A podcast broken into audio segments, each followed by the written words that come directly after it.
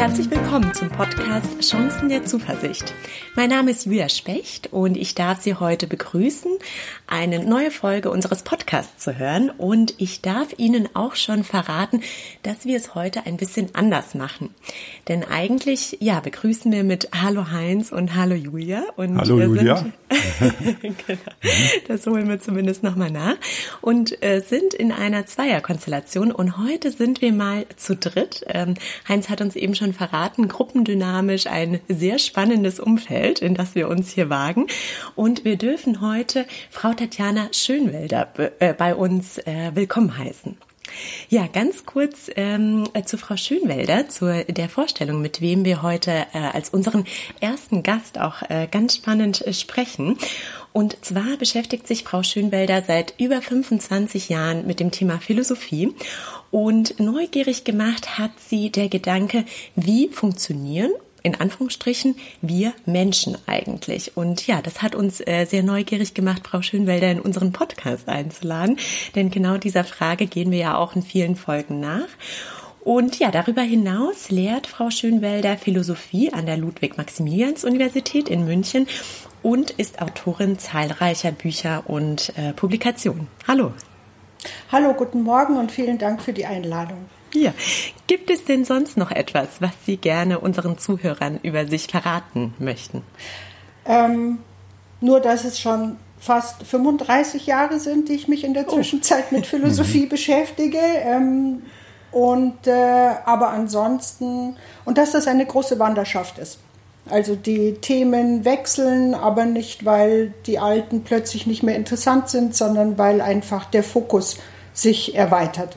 Und die ist noch nicht zu Ende, die Wanderschaft.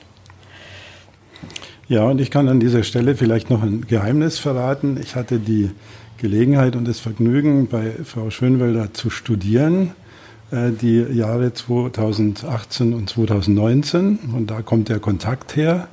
Und ich durfte bei Frau Schönwelder Wirtschaftsethik äh, studieren, was mich äh, nicht nur wegen ihres Vortragsstils, sondern natürlich auch inhaltlich sehr fasziniert hat. Womit wir ja auch bei einem unserer Podcast-Themen sind, weil wir ja Psychologie, Philosophie und Wirtschaft irgendwie gemeinsam beleuchten wollen. Also, Frau Schönwelder, es freut mich, dass Sie hier sind. Toll. Sehr schön, vielen Dank nochmal. ja, und ähm, das Interessante ist, Heinz, ich weiß nicht, ob dir das aufgefallen ist. Und zwar war ja unsere allererste Folge zum Thema Angst. Und ja, als wir, so wie wir äh, sind, spontan heute mit Frau Schönwelder auch darüber gesprochen haben, äh, worüber sprechen wir gleich eigentlich, ähm, hat Frau Schönwelder gesagt, lassen Sie uns doch über das Thema Angst sprechen, denn mhm. das passt ganz gut in die aktuelle Situation. Frau Schönwelder, was hat Sie ähm, dazu geführt, dieses Thema heute zum Gespräch bei uns zu machen? Ähm, naja, ganz aktuell denke ich, dass sehr, sehr viele Menschen äh, anders, dass es einen Teil der Menschen gibt, deren tiefes Grundmuster eines ist es, sich durch äh, äh, mit und äh, durch äh, Angst erklären lässt. Und ähm, ich selbst persönlich halte Angst für keinen guten Ratgeber, vielleicht an manchen Stellen, aber nicht an jeder. Und der andere Grund ist aber der, dass ich meine ähm, Dissertation über Sartre geschrieben habe und ähm, Angst in der Existenzphilosophie. Und Sartre ist einer der französischen Existenzphilosophen, der übrigens vorgestern 40. Todestag hatte. Ähm, ein ganz wesentliches Thema. Vermutlich auch deshalb, weil Angst ein sehr wesentliches Thema der Moderne ist. Mhm. Ja, wir hatten äh, das Thema Angst ähm, in unserem allerersten Podcast ähm, ja sehr auf den Menschen an sich bezogen, also haben aus der psychologischen Sicht mit Heinz darüber gesprochen, ja, wie kann man mit Angst umgehen, ähm, ähm, was macht man ganz konkret bei bestimmten Beispielen wie Flugangst oder Lampenfieber.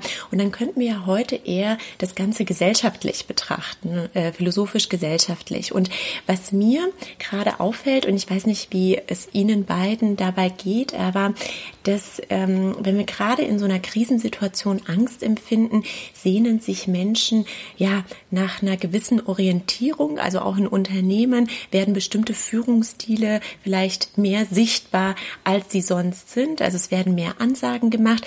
Wie ist das denn aus philosophischer Sicht zu erklären, dieses, äh, dieses Muster? Und ist das überhaupt so? ähm, wie das in Unternehmen ist, kann ich äh, überhaupt nicht sagen. Ich vermute, dass in der Philosophie die Angst, oder äh, dazu arbeite ich gerade im Moment, dass in der Philosophie die Angst deswegen Einzug erhalten hat als, ich sag mal, sehr existenzielle Grundform, mhm. ähm, wegen der drastischen und massiven Veränderungen, die seit 250 Jahren in der europäischen Welt, äh, in den europäischen Gesellschaften eingesetzt hat ähm, und die so wäre das Ergebnis meiner äh, derzeitigen Lektüreerfahrungen, die vor allen Dingen das ähm, Resultat von krassen, nicht leicht zu verarbeitenden Trennungen sind. Und also das wäre jetzt äh, Herrn Jiraneks Feld, ja, äh, frühe Bindungstrennungen, die einfach für die Menschen schwer zu äh, äh, verkraften sind, vermutlich bis heute. Und auf diese Art und Weise ähm, hat Angst als Thema Einzug erhalten. Aber wenn Sie fragen, und dann denke ich mir, dass vermutlich in solchen Krisensituationen viele Menschen in ihrer Grundstruktur ähm, wieder diesen Wunsch haben nach einer Bindung, nach einem mhm. Erwachsenen, nach einem großen Menschen, der ihnen hilft, der ihnen sagt, wo es lang geht. Ähm, und das meine ich jetzt überhaupt nicht despektierlich, sondern wirklich, äh, äh, ah, da ist die Hilfe, da ist die Nähe, da ist die Wärme, da ist der Schutz, der mir vermutlich äh, äh, verloren gegangen ist zu einer frühen Zeit. Und dass das daher kommt, dass Menschen so, ähm, so sehr darauf reagieren und anspringen. Und die Philosophie ist ja immer ein Spiegel auch der gesellschaftlichen Umstände mhm. und insofern ist sie, hat sie vermutlich angefangen vor 150 Jahren etwa, ähm, ich würde sagen spätestens bei Nietzsche, äh, vorher schon bei Hegel, das zum Thema zu machen. Also diese Trennungen und dann bei Nietzsche auch die Angst zum Thema zu machen. Mhm. Und wenn Sie sagen, die Philosophie ist ein Spiegel der Gesellschaft, wie haben Sie es wahrgenommen? Hat die Corona-Krise die gegenwärtige Philosophie verändert?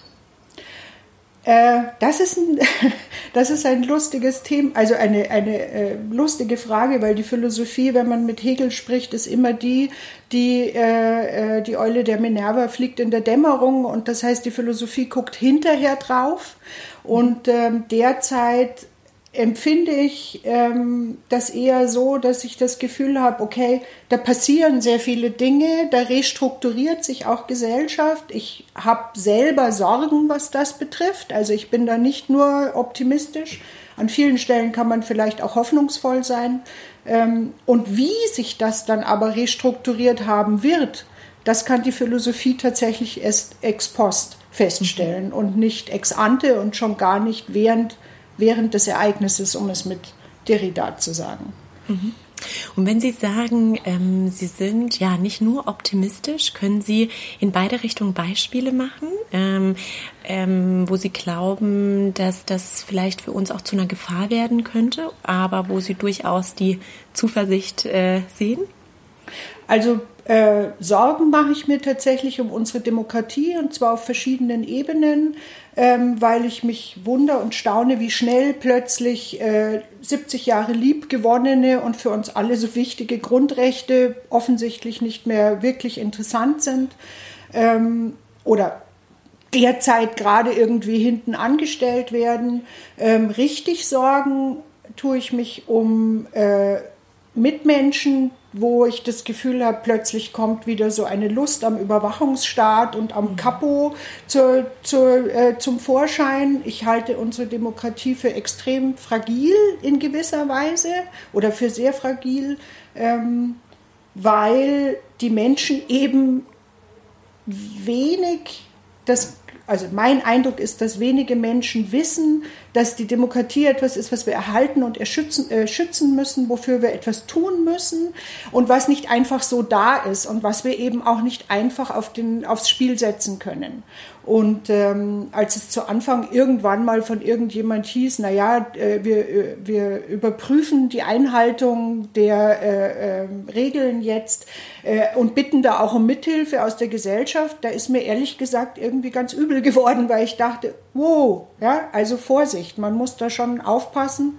Und wir Menschen sind auch Gewohnheitstiere und gewöhnen uns auch sehr schnell an neue Umstände und plötzlich sind Dinge nicht mehr wichtig, die vorher wichtig waren.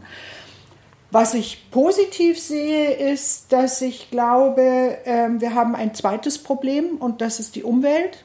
Und wir können vielleicht eine Chance sehen, ähm, dass wir hier äh, in einer anderen Weise äh, miteinander umgehen können, dass auch das Wirtschaften vielleicht sich in irgendeiner Weise verändern kann. Aber da, das wird sich weisen und das wird sich zeigen und da muss man gucken, wie viel wir dabei daran mitwirken können. Ja, aber das sind eher, wie soll ich sagen, ja, politische und, und praktische äh, Probleme ähm, und ähm, Themen. Mhm. Ja, also Frau Schönwelder hat ja auch die psychologische Seite mit angesprochen und wir hatten ja in der Tat schon mal über Angst geredet und ist zunächst mal äh, entdeckt als ein evolutiv sehr sinnvolles äh, Maßnahmenpaket an physiologischer und psychologischer Reaktionsbereitstellung. Also Angst äh, löst ja Flucht, Kampf oder Stillstand aus. Von daher ist es sinnvoll. Ähm, der Bindungsgedanke, den Frau Schönwelder einspielt, der ja von der Psychoanalyse besonders beforscht worden ist, der ähm, wird immer dann angetriggert, wenn wir uns in Situationen der Unsicherheit befinden. Und wir hatten ja einen Podcast mal gemacht über die Unterscheidung zwischen Risiko und Unsicherheit. Also Unsicherheit bedeutet eben genau nicht zu wissen, wie es weitergeht. Und das führt, und jetzt argumentiere ich mal psychoanalytisch, ein bisschen zur Selbstinfantilisierung, also zur Regression, hätte die Psychoanalyse ja. gesagt. Also, dass wir uns sehr schnell in einen äh, Staat äh, begeben, der eigentlich einen pädagogischen Erziehungsauftrag übernimmt und uns sagt, was richtig und falsch ist und ob wir unser Zimmer aufgeräumt haben und den Abstand auch richtig einhalten. Und diese Infantilisierungstendenzen sind natürlich schon das, der Feind äh, der Demokratie, weil Demokratie ja erwachsene Menschen und keine Kinder voraussetzt. Ja. Und das ist sozusagen die psychologische Dimension. Also wie können wir trotz unserer Ängste, die wir haben, und ich gehöre auch eher zu den Ängstlern, um mich da mal zu outen, erwachsen bleiben? Ja. Das wäre so der Appell der psychologischen äh, Zunft. Da, wenn ich da anschließen kann, würde ich sagen, das wäre noch eine andere, äh, ein anderer Aspekt von Zuversicht, ähm, nämlich jetzt nicht in Bezug darauf, infantil zu bleiben, aber trotzdem zu entdecken, wie wichtig uns auch Bindungen sind, ja, eben auch als Erwachsene und dass wir auch als ähm, äh, autonome Erwachsene keine Atome sind. Mhm. Das ist nämlich ein großer Unterschied. Und äh, da denke ich mir, vielleicht könnte das auch ein bisschen zuversichtlich ähm, mhm. etwas verändern. Aber ansonsten, Herr Jiranek, würde ich Ihnen natürlich ähm, 100 Prozent zustimmen. Ähm, mhm. All das ähm, wird sich zeigen und vielleicht steckt da auch noch mal eine Chance drin, ähm, die moderne philosophisch anders zu denken, indem sie nicht das ähm, souveräne atomare Subjekt in den Mittelpunkt und an den Anfang jedes Miteinander und jeder Demokratie auch stellt, sondern vielleicht doch gleichermaßen auch die Bindungsnotwendigkeit und die gegenseitige Abhängigkeit, in der wir als Menschen, egal wie wir es drehen und wenden, weltweit in der Zwischenzeit ja leben. Ja. Mhm. Mhm. Ja, und das Interessante, worüber Sie beide jetzt gerade gesprochen haben, ist ja, dass es darauf ankommt, die richtigen Entscheidungen in so einer Situation zu treffen. Und da würde mich an dieser Stelle interessieren, es wird ja gerade viel darüber diskutiert, wer wird unterstützt und was ist eigentlich fair? Ne? Also es wird ähm, kriegt äh, jeder die gleiche Unterstützung. Also ganz konkret ähm, natürlich in der Wirtschaft äh, bekommen kleinere Geschäfte äh, ähnliche Unterstützung wie große Organisationen oder gibt es da Unterschiede? Wann äh, darf welche Organisation wieder öffnen? Äh, welche auch ganz konkret Geschäfte dürfen äh, ab wann verkaufen? Und wir hatten mit ähm, Heinz ja schon einmal zum Thema Fairness äh, gesprochen. Und ähm, ja, jetzt äh, nochmal die Frage an Sie, Frau Schönwelder. Was wäre denn aus einer philosophischen Sicht in so einer Situation Ihrer Meinung nach fair? Oh, das ist eine große Frage. Ähm, was wäre fair? Also ich, äh,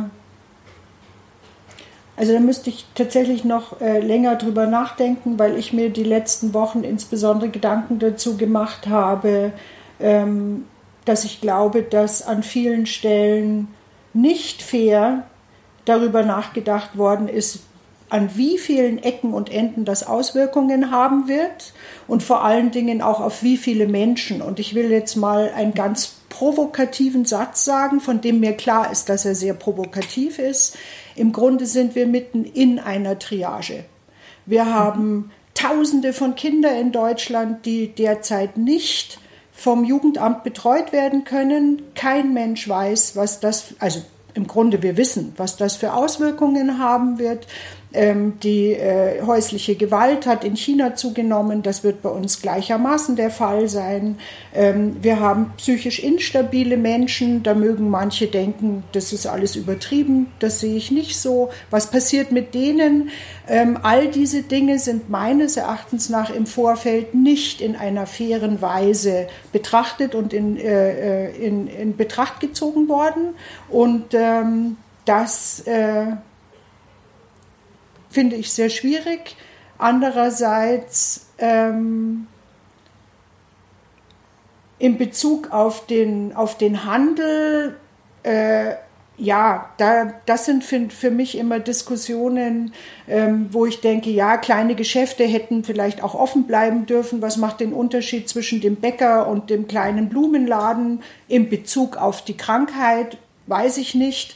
Aber das sind Sachen, ähm, da finde ich, müsste man sich besser im Detail ähm, auskennen, um dazu mhm. irgendwie ähm, sinnvoll äh, über Fairness sprechen können. Ich weiß nur, dass wir Deutsche mit unserem Steuersystem ja immer mehr versuchen, fairer zu werden und irgendwie viele den Eindruck haben, es wird alles immer unfairer. Mhm. Äh, ja. Ich möchte das schon nochmal unterstützen weil wir ja gerade, ähm, also momentan weiß gemacht bekommen, dass es um Gesundheit versus Wirtschaft geht. Und ich bin immer genau. skeptisch, genau. wenn man so polare äh, Systeme aufbaut und vor allem solche, die nur zwei Pole haben. Und das, was die Frau Schönwelder gerade anspricht, geht mir sehr nahe, weil es natürlich einen gewaltigen dritten Pol gibt. Das ist die Frage, wie ist denn die psychische Gesundheit der Gesellschaft zu bewerten? Wie sind die Sozialbeziehungen zu bewerten? Äh, Erziehung, Pädagogik, das Miteinander. Also das, was eine Gesellschaft eigentlich trägt, spielt sich eben nicht auf der Dimension Gesundheit versus Wirtschaft ab, Richtig. sondern da geht es um uns Menschen und die Frage, ja. wie können wir mit der Situation möglichst erwachsen umgehen lernen, um mich da nochmal zu wiederholen. Und das kommt in der Diskussion kaum vor. Ja. Und was würdest du dir da konkreter wünschen, Heinz? Ja, dass wir dazu einen Diskurs bekommen. Dass mhm. es eben also ich glaube, dass uns, dass diese zweipolige ähm, Form, ähm, uns vor Alternativen zu setzen, ähm, immer auch eine massive Reduktion der Wirklichkeit mhm. beinhaltet. Also ja. wir, eine Gesellschaft wird getragen durch die Gesellschaft, also durch die Mitglieder der Gesellschaft, durch ihre Interaktions- und Kommunikationsachsen, durch die äh, psychische äh, Stabilität, durch den Umgang miteinander, durch die Verantwortungsübernahme und so weiter. Ja. Und dazu äh, würde ich mir viel, viel mehr Diskurs wünschen. Also das steht ja im Zentrum. Und dann, wenn wir das wissen, dann können wir eine Entscheidung, wo vielleicht wirtschaftliche äh, Interessen tatsächlich zu würdigen sind oder eben Gesundheitsinteressen auf jeden Fall vorgehen muss.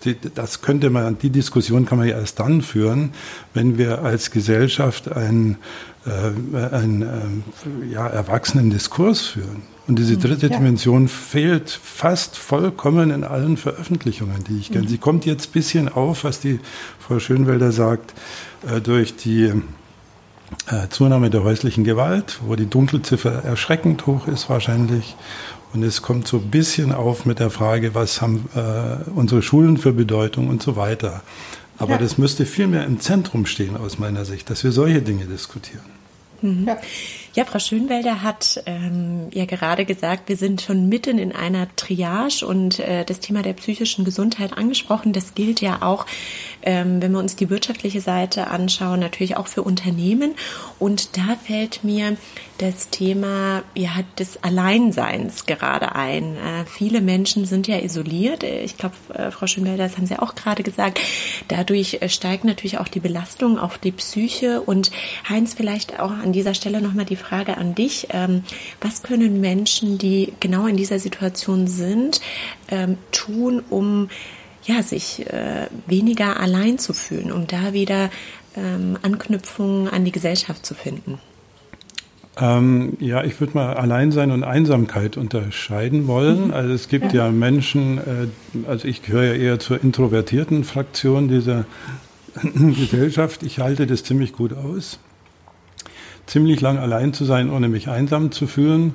Das geht anderen Menschen aber komplett anders. Also für die äh, sind eigene vier Wände und stell dir mal so eine ähm, Einzimmerwohnung eines äh, in bildungsfernen Schichten vor, wo äh, die 66-Jährige allein zu Hause sitzt und äh, vor Einsamkeit fast vor die Hunde geht. Ähm, da äh, hilft natürlich zunächst mal jede Form der Kommunikation, sobald, so, insoweit es möglich ist. Also zum Telefon zu greifen. Äh, äh, viele Omas äh, gucken jetzt ihre Enkel über, über FaceTime an und diese Technik ist da ähm, ausgesprochen hilfreich, wenn man mal die Kleinen da rumtollen sieht. Und äh, ich würde jedem Mut machen wollen, der sich einsam fühlt, ähm, Kontakt aufzunehmen, wo immer das geht. Auch das, was die Spanier zum Beispiel uns vorführen, also von Balkon zu Balkon äh, miteinander red, zu reden oder von Fenster zu Fenster. Gestern habe ich einen Rundfunkbeitrag gehört, wo in Hinterhöfen äh, Trivial Pursuit gespielt wird. Also gibt es einen Moderator und die schreien sich dann die Fragen äh, in den Hinterhof und von den Balkonen oder aus den Fenstern kommen die Antworten. Also all diese Dinge, auch wenn sie zunächst mal absurd erscheinen würden, würde ich verstärkt äh, in den Fokus setzen. Und da hätte ich natürlich auch den Wunsch an unsere Medien, dass die sich auch um die Einsamen mehr kümmern und auch da mal Rezepturen und Ideen und Tipps äh, verstreuen über die Medien, die wir halt zur Verfügung haben, anstatt sich nur mit dem Bildungsbürgertum zu beschäftigen und den ja. äh, Nöten äh, mit Skype im Homeoffice zu sitzen. Also das ist ja wirklich Jammern auf höchstem Niveau, aber da hatten wir auch schon mal drüber geredet. Mhm. Ja, das war jetzt ja. ein bisschen aus der Hüfte geschossen, aber, aber ich glaube, dass Einsamkeit schon ein sehr, sehr bedrohliches mhm. äh, Symptom ist. Ja, ich Darf ich mhm. eins ja, nur hinzufügen? Mhm. Ähm, ich hatte ja vorhin gesagt, ähm, dass vielleicht eine Zuversicht sein könnte, auch in der Philosophie. Und ich halte, das ist natürlich meine äh, Deformation professionell, ich halte die Philosophie für eine wichtige Disziplin, weil sie über äh, äh auch Grundlagen und, äh, äh, unseres Zusammenseins nachdenkt.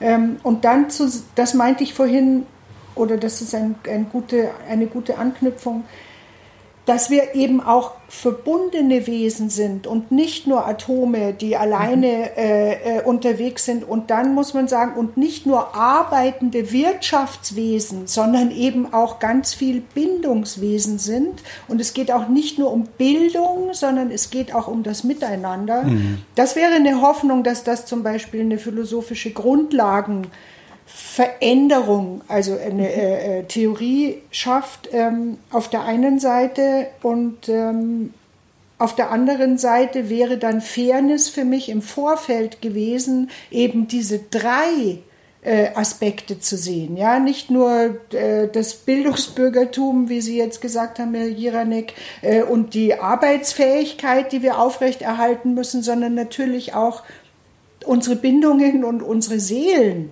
in mhm. Anführungszeichen, um das jetzt mal ganz ähm, äh, antiquarisch zu formulieren, ähm, äh, am Leben und zwar gut am Leben halten zu können. Und da sorge ich mich wirklich sehr.